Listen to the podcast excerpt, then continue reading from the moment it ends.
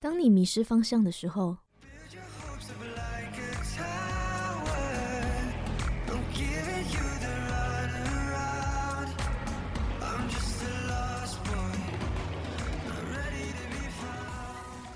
当你无助的时候。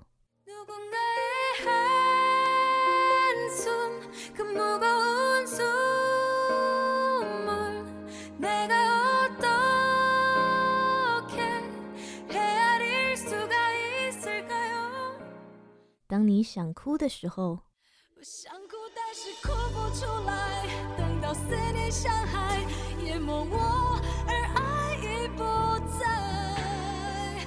你绝望的离开当你感到孤单的时候，你要想想，其实你并没那么孤单，只需要逃离这状态。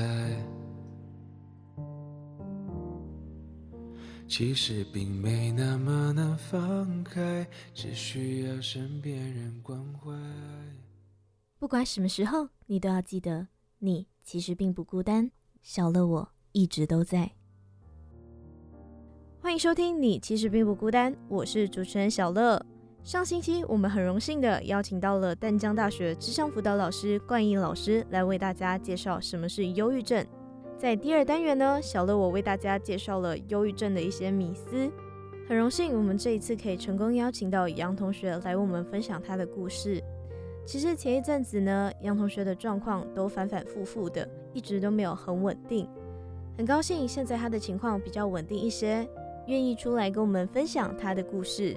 在请杨同学跟我们分享他的故事之前，我们先来进入我们的第一单元。唉。最近一直觉得自己心情非常不好，没关系，不要想那么多，早点回去休息，一觉醒来又是全新的一天啦。可是我觉得最近自己一直失眠，然后也没胃口吃东西耶，怎么办呢？你不是很喜欢吃甜品吗？那就去买块蛋糕来吃，不然喝真奶也不错啊。怎么样？唉，拜托，请你听我说。欢迎来到我们的第一单元，请你听我说。那今天呢，我们就邀请到了杨同学来分享一下他自己的亲身经历。杨同学先来跟大家打个招呼吧。Hello，大家好。嗨，杨同学。这次会邀请杨同学来接受访问呢，是因为其实我们私底下有认识一段时间了。在我知道杨同学生病的时候，那段时间其实我就是在国外交换，突然间收到那个消息，其实也蛮。震惊的，就是没有想到平时活泼开朗的他呢，就是会突然间跟我说他生病了，然后严重到需要休学，然后吃非常多的药才能让自己顺利的睡着。所以就想说，趁着这个机会，这个主题就邀请他一起来跟我聊聊天，分享一下他自己的故事。那想问一下杨同学，因为当初这一切都发生的蛮突然的。就想问一下，你是大概从什么样的时候发现自己有这样的情况呢？呃，他其实也不是说他很突然，他有点像是慢性疾病，慢慢的、慢慢的侵蚀你的生活。而且这件事情其实从我很小很小的时候就已经发生在我的身上。那这可能要追溯到我以前小时候，大概国小的时候，因为那时候。有点家庭的影响，再加上我本身是比较容易负面思考的，所以小时候很少，大家一定没有办法想象，我那时候就是每天就是在想着要怎么去自杀，要怎么死掉，甚至小时候会拿美工刀，或是就是割自己的手，或者是用头去撞墙壁啊，撞各种东西。但其实这些是大家都不知道，就是我就是一个人默默的把。这些东西就是当做自己知道就好，我不会告诉别人。所以那时候我活得很压抑、很痛苦，因为我觉得没有一个抒发的压力。而且当你有点丢出一点求救讯号，就说跟爸爸妈妈说：“哎，爸爸妈妈，我真的觉得很不舒服，我就是很想要怎么样怎么样。”他们就会说：“你想太多，你不要想太多，就是因为你想太多，所以你才想要做这些没有意义的事情。”但其实我不觉得这些是没有意义的事情，而是我那时候真的很痛苦，所以我。发出了一个求救讯号，但很可惜那时候没有任何人接受到我这个求救讯号，所以我就更自闭了。除了跟父母求救以外，你有尝试跟可能老师啊或者身边的朋友去求助吗？我觉得还蛮幸运的，就是那时候我刚好遇到了一个老师，他就说以前都会有一个作业叫做日记，然后你要记录你每天的生活。然后写下说，哎，你今天发生什么事情？那以前的作业不是都是会有一个联络簿，然后爸爸妈妈要检查。那我那时候老师就跟我们说，日记可以不用给爸爸妈妈看，就是我老师跟学生之间的一个桥梁。你可以畅所欲言，你想要说的任何事情，你可以把你的烦恼啊，你今天遇到开心的事情啊，任何的事情写在日记上。这之后。这时候就是只有老师跟你会看到，你不用去担心说我写了爸爸妈妈会不会看到，那会不会衍生出其他的麻烦？其实不会，所以那时候他就是成了一个救赎我的管道。那时候我就写了日记，然后老师也了解了，他中午也会每天跟我聊天，我就觉得这个老师他救了我，就是这件事情，就那时候很忧郁的情绪，就是渐渐的就比较消淡了。一直到高中，高中又发作一次。那时候就是因为我上的是重点高中，然后大家的能力都非常强，又会玩又会读书。然后我那时候就觉得压力很大，因为我给自己的要求，然后我自尊心很强，所以导致说我觉得我每件事情都要做得很完美，不然的话我就会觉得很难过、很自责，没有做好。那时候就是因为要考大学了，那时候压力也很大，我给自己要求很高，但是我都没有做到。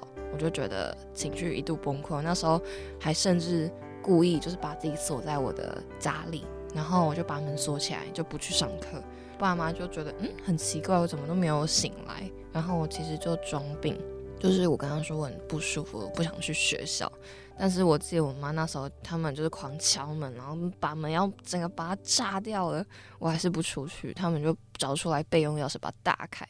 然后就是连挖带哄的把我再去学校丢进去，然后我就觉得超痛苦的。然后那时候我除了是在家里装病，我还跑去学装病，就是我会说，嗯，我那个来。然后因为是女校，所以我们会有保健室，保健室是可以去里面睡觉的。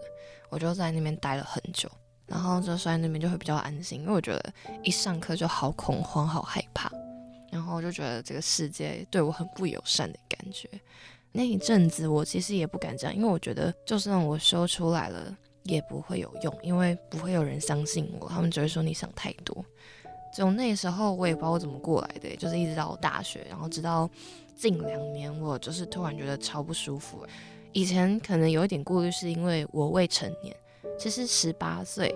十九岁，你可能觉得哦，十八岁已经成年了，其实没有，你要到二十岁的时候才是完全行为能力者。你去看病啊什么的，有些处方签你才可以自己做决定。你其实十八岁的时候，你如果去看神经科，那些医生开的药，十八岁的你自己是不能做决定，是爸妈要同意才可以吃的。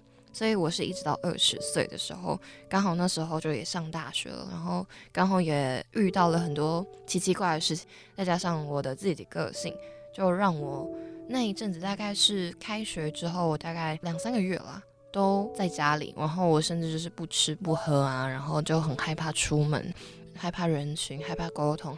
甚至手机讯息跳出来，我也觉得很害怕。我就是会把手机丢到一个角落，把它关机，然后与世隔绝，任何人都没有办法跟我联络。甚至每天我也没有食欲，我就是躺在床上，给两三天不吃饭也可以，就是也不喝水，就躺在床上。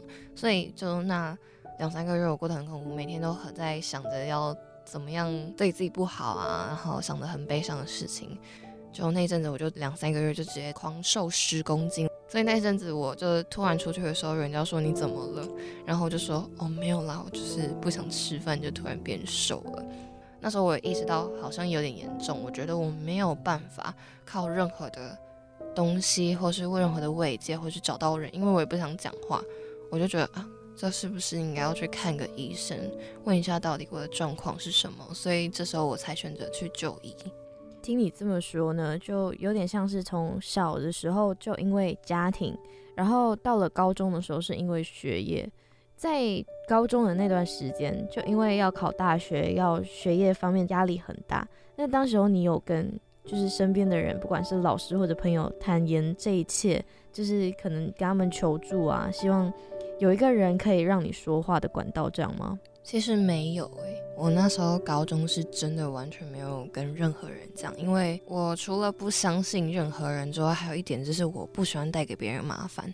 我觉得其实有很多病状或是很多的生病的人也是担心这一点，就是我不想要拖累我身边的人，我不想要让他们觉得我不好，或是我很害怕这个世界会用什么眼光来看我，所以。那时候你不是还蛮震惊，说，哼，我怎么会这样？怎么会这么突然？像很多人那时候，我突然决定要收学，然后决定离开这。那时候为什么会这个决定？是因为我觉得它已经严重影响到我的生活，不管是情绪，还是压力，还是。任何的身体上啊，或是心理上的反应，都已经变成阻碍我出门上学，然后严重的影响到我生活，所以我就觉得我可能暂时没有办法完成我的学业跟好好的正常的人际交流，所以我决定休学。跟大家讲这件事情跟跑流程的时候，就是我以前的工作，然后就是打工，然后还有前同学，还有前的老师，就会觉得说，嗯，你怎么突然这样？你平常。都是很像很开心啊，然后快快乐乐的，为什么会突然这样？那其实只是你没有展现出来。其实你身边的人看起来很开心，但他其实内心是很难过的。因为我从小就是一个这样的人，但是大家可能都没有发现，除非那个人愿意跟你说，或是你有很细心啊，或是观察到有一些微小的状况，你可能就会发现，诶，或许他跟我认识的他不一样。他或许有另外一面，他的内心面是跟他表面上表现出来是不一样。嗯，我了解这个心情，可能是因为我在国外念书，然后家人在马来西亚，就变成说很常发生很多事情，我都不会说要让家人知道。就是不希望他们担心的那种感觉。对，很多时候就是因为你家人也不想让他担心，但是除了不想让人家担心之外，还有一点就是你会害怕人家不相信你。然后会觉得说，我讲了之后，人家会不会笑我啊？或者是不把它当一回事，就大肆宣传？我觉得我的心里就是有一种恐惧，人家就会觉得，哦，就是他就是装的啊，他就是这样啊，然后他根本没怎么样。因为我小时候可能有被人家这样对待，所以我就从小就不相信任何人，我就觉得能相信的就只有自己，所以我什么话我全部都只有憋在心里，我不会跟任何人说。我觉得这也是一个。你累积很多很多心理压力，跟很多很多话没有讲出来，因为你没有抒发管道，你就是只有一直存在你的心里，然后那个就会积累越多，就像火山一样，它会慢慢累积，然后到最后爆发，有点这样的概念。所以我觉得大家，如果你真的有很信任的朋友，或者说你的家人也是很愿意陪伴你，然后很愿意支持你啊，倾听你的话，我觉得这是一个很幸运的事情，然后你要珍惜。然后也要跟他们分享，不要让自己就是积累太多。可能人家说忧郁这件事情，你可以忧郁，你可以难过，你可以焦虑，你可以不舒服。但是这件事情就是每个人都会有这样的情绪发生。可是当这件事情它持续了两周、一个月、两个月、三个月，你发现时间拉得越长，你一直都在那个情绪里，这时候你就要有一个警铃，就是说，啊，我是不是真的有点问题，生病了？是不是要去看个医生？我是不是要寻求一点协助？因为这件事情可能不是我可以去掌握的事情了，它已经超出我的范围了，我可能需要 call help 了。这时候你就是要真的勇敢走出去，去寻求，不管是看医生还是你身旁人跟他讲一下，他可能会给你一个不错的意见。刚刚你有分享到说，就是情况严重的时候一定要去看医生。我好奇想问一下，当初你决定要踏出这一步去看医生的时候，会不会觉得很挣扎？那个心里就会觉得说，我是不是真的一定要吃药才可以解决这个问题的？以前的话，我会很挣扎，会觉得我其实根本不用去看病。可是反而上了大学，我觉得我成年了，我会可以自己对自己负责，然后我可以去看医生这件事情，反而对我来说是一种释然，是一种我终于可以去看医生的感觉。人家不是说有病要看医生吗？那人家就说你就是有病才要去看医生。那以前就会觉得说，嗯，我不想要让其他人知道我这件事情，我这件事情我自己知道就好。因为以前是要需要人家同意，你需要爸爸妈妈带你去看医生，需要爸爸妈妈同意。但你长大了，你可以为自己负责，你知道这件事情是你需要借由其他外界的力量，然后看病吃药来帮助你。就是减缓这些、减轻这些不舒服的感觉。所以我那时候看医生的时候是觉得我终于可以看医生，我终于可以勇敢的面对自己的这些事情的感觉。所以我那时候其实是蛮 开心的。就是其实很少有的开心，就觉得哦，我终于可以治疗了，我终于可以面对我这件事情，所以我不会觉得很不好，我反而会觉得说我终于愿意正视这件事情。只是吃药这件事情，可能大家很多时候会对忧郁症这件事情有一个污名化，就说啊，你忧郁症哦，忧郁症就是你想太多啊。像以前不是之前有某艺人就说，哦，忧郁症是不知足了。那其实不是，我觉得不是不知足，而是你可能以前积累的一些压力，甚至它其实是会遗传的，也有一些遗传的因子，然后还有你所有人生经历上的事情啊，有点像是你，嗯，你有听过什么创伤症候群？你就是遇到某件事情，对你的，嗯，感受跟压力都是一个很大很大的震撼，让你没有办法走出来的这种感觉。每个人的化解。这些能力是不一样的。当你发现没有办法负荷的时候，当然求医是一件很棒的事情。只是我其实到现在都还是很犹豫，说我到底要不要继续吃药？因为药其实是会越吃越重，除非你真的有成功抑制，然后再靠，比如说很多人说一定要运动，我觉得这件事情真的，你一定要靠运动，然后可能你搭配你的药。就是相辅相成，你要再找到其他可以让你分散注意力的事情，不管是看书啊、唱歌啊，然后出去玩啊，这些其实都可以好好的分散你不开心、忧郁的情绪。那吃药的时候，它其实也是辅助你，可以不要再那么不舒服。很多人也有成功减药，甚至就是成功的战胜忧郁症，但其实我觉得大多数人是药会越吃越重。所以你其实自己的意志力跟你自己的心态也很重要，当然包括陪伴者啊，身边的人对你来说也是不可或缺的一部分。那我自己其实，在吃药的时候就一直有一个犹豫，因为我那时候是越吃越多，我可能从三颗四颗一直吃吃吃，然后一直跟医生说我觉得不够，我觉得还是很痛苦、很焦虑、很睡不着，所以我就安眠药跟。抗焦虑症的药就是一直加，一直加，加到就是每一天我一定要吃十颗左右的药，就是我那时候就觉得越吃越重，直到有一天就是我觉得好像也没有用了，我就开始跑去医院挂急诊，那种半夜挂急诊，我就跟他说我真的很不舒服，那你还有什么办法？我觉得吃药更没用，它没就是没有什么作用，我还是很痛苦。那医生就会给你就是打个几针，可能是那种镇定的针。但是我觉得它的副作用也蛮大的。那时候打完我就直接嗯睡死在那个病房里面，然后一直可能就睡了半天一天，然后就叫醒我，我终于醒了。然后还是觉得很迷迷糊糊的，就是那时候就叫了计程车自己回家。然后我也不知道发生什么事情，我就直接暴睡两天，对，就是昏倒了两天那种概念。然后我醒过来想说，嗯，现在哪时候了？看小手机啊，我睡了两天，然后就觉得嗯。这个，嗯，打针的药力还真的蛮强的。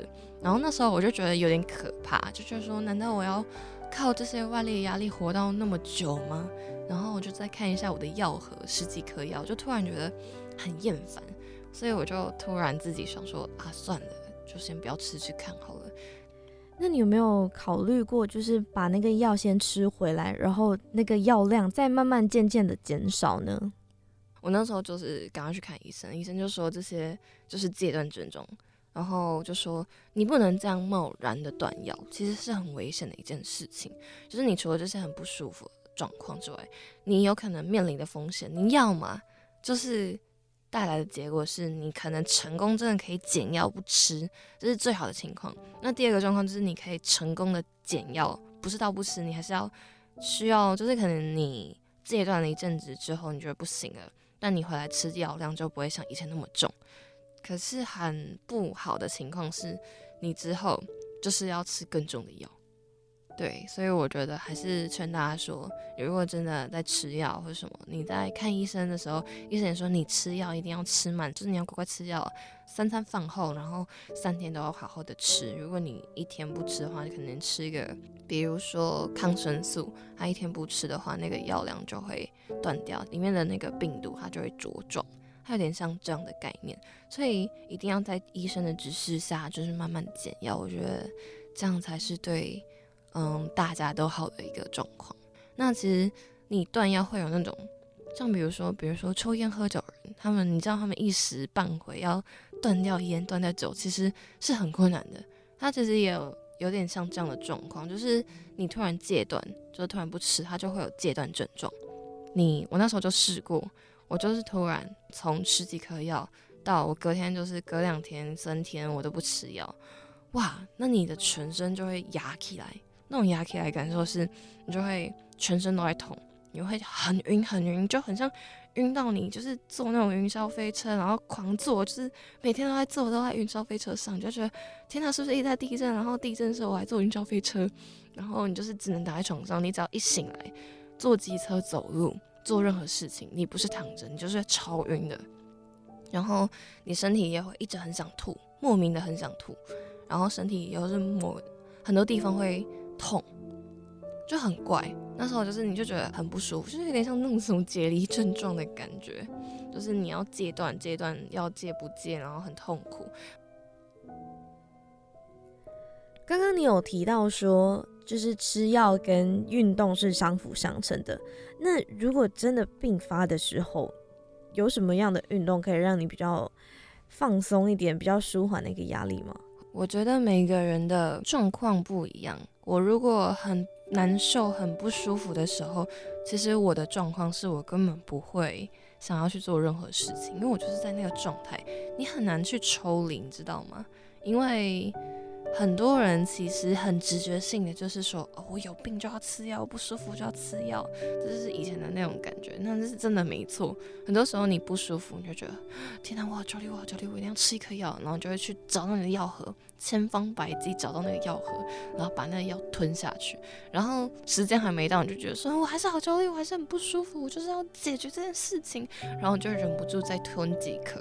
但其实这件事情很不好。因为你其实是当下，你也不你也知道那个药不可能这么快就抑制你的焦虑的情绪，所以其实当下很难去说你想要去靠运动或者怎么样解决方法。我觉得是你平常就可能就是要先去运动，因为你真的很严重的时候，你根本动不起来，你就是觉得我就是很不舒服，你就是现在那个情绪里面没有办法抽离，你只能想办法说赶快要怎么样才可以。把时间缩短，会会会这样想了。我觉得当下情绪这样，不可能说现在就是好不舒服哦。那我要不要去动一动？其实身体根本就不听使唤。我觉得最重要的是你当下可能你要确认一下，身边最好都不要放一些利器啊，让你会突然一个暴走，然后去做一些比较不好的事情，然后。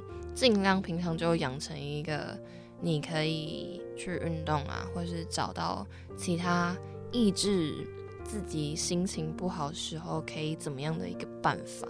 就是你像什么 Plan A 啊，Plan B 啊，你今天觉得焦虑，你就赶快原地跑步，或是你赶快躲在床床里，然后用抱着贝贝，然后感受它的温度，然后就觉得 好像想象自己在云上。这是我的护理师跟我讲的。就是其实那时候我去看病的时候，他们都会有一个，就是会配一个护理师，他会每周打电话给你关心你，然后你不舒服的时候，你没有办法立即看医生，你也可以打电话给他，然后跟他说你现在怎样不舒服，然后你需要怎样求助。那时候我就很不舒服，就哭着打电话给那个护理师，他就说好。那你现在深呼吸，吐气，跟着我做。好，那你在不舒服的时候会想要做些什么事情呢？那你现在的状态是什么呢？那他就会跟你说，嗯，好，你现在在棉被里面，对不对？现在天气很冷，那你先放松，然后感受那个棉被的温度。好，那你感受到棉被的热度了吗？好好的抱紧它，然后慢慢的想象。天空有一片一片的云，然后你想象你就是坐在上面，感受云的轻，感受云的那种飘荡的感觉，然后想象你在天空上飞，把你的感官慢慢的放大，再慢慢的缩小。它就是在会这样引导你。然后那时候你很焦虑的情绪，可能这时候有人在旁边告诉你要怎么做，然后告诉你要呃如何把你的情绪慢慢的缩小，慢慢的释放。我觉得这时候他的引导是蛮重要，也蛮可靠的。所以这时候我觉得他算是我那时候很不舒服其中的一个救赎吧，还蛮幸运的。感觉上护理师对忧郁症患者来说真的非常重要。如果像你现在情况比较稳定了，你还会持续跟他联系吗？还是说就只有在情况比较不好的时候需要跟他报备啊之类的？我觉得他们还蛮贴心的。嗯，那时候我有一阵子没有去看病，他们就会每天打电话给我，然后传简讯说：“哦，你没有接到电话，然后我们就是想要关心你一下，最近还好吗？然后有没有怎么样啊？如果可以的话，也希望你可以联系我们，告诉你，告诉我们你很好，就是要确认你的状况是 OK 的，那我们就不会再打电话给你。但是其实。”很多时候你可能不舒服，你就会很害怕接电话。我我我自己的状况是这样啊，我就会觉得好可怕哦，大家都要就是可能有一个讯息跳出来，然后要找我，然后我就觉得很焦虑、很害怕。那时候就是会没有接到，会就是不想回电。但是我觉得他们还是很好，就是他们其实也没有什么义务，只是他们还是会尽力说去关心你，然后。希望你告诉他们你真的 OK，然后如果需要他的时候，他们也随时在。那但是也不是随时的，他也不是二十四小时那种什么生命电话，因为他还是要上班下班，就是平常早上八点到晚上呃下午的五点。然后我觉得他算是嗯我在生病的路上一个还蛮不错的一个角色吧，就是可以。让我在不舒服的时候带我跳脱出那一阵子乌云密布的时候，对啊，所以每个人的际遇不一样。如果你是在小小诊所看病的话，不可能有那么好的配套。我是因为刚好我去马街看病，然后他们可能就是有一个蛮完善的制度，所以我觉得还不错。它算是我觉得还不错的一个管道，分享给大家。感谢杨同学跟我们分享他的故事。那我们也访问了蛮长的一段时间，就先让杨同学休息一下。我们下一集继续请他来分享他的故事。那我们现在呢，就来进入我们的第二单元。哎，你听这么认真，在听什么啊？我在听忧郁小学堂啊，这里有好多跟忧郁症相关的知识，你有兴趣要一起听吗？好啊。欢迎来到我们的第二单元——忧郁小学堂。今天我要在忧郁小学堂为大家推荐一个 A P P。这个 A P P 呢叫做心情温度计。这个 A P P 呢是简单版的健康量表，主要是为精神状况来做筛检，目的是能够迅速了解个人的心理照护要求，提供所需的心理卫生服务。心情温度计这个 A P P 呢，跟其他的筛检量表比较之下。心情温度计具备有简短、非常容易使用这两个大特点。我会推荐这个 APP 呢，是因为曾经我有一段时间长期处于低落以及负面思考的状态之下，持续了这个状态大概有一个月了。身边的朋友开始发现我的状况有点不太对，就赶快的想办法找了一个健康量表给我做测试。测试结果证实了我有轻微的忧郁倾向。在那之后，朋友就一直陪伴在我的身边，直到我的状况变好，一切都变回正常。就因为亲身的经验，所以我非常推荐大家，如果有低落、失眠、长时间有负面思考这种状况持续超过两个星期，那小乐我建议大家可以自己去做一下量表，看看自己是否需要跟智商辅导老师聊一聊。各位听众们，如果想要更深入的了解以上的这些资讯的话，可以到社团法人台湾自杀防治协会去查询更多详细资讯。我是主持人小乐，你其实并不孤单。我们下集再见，拜拜。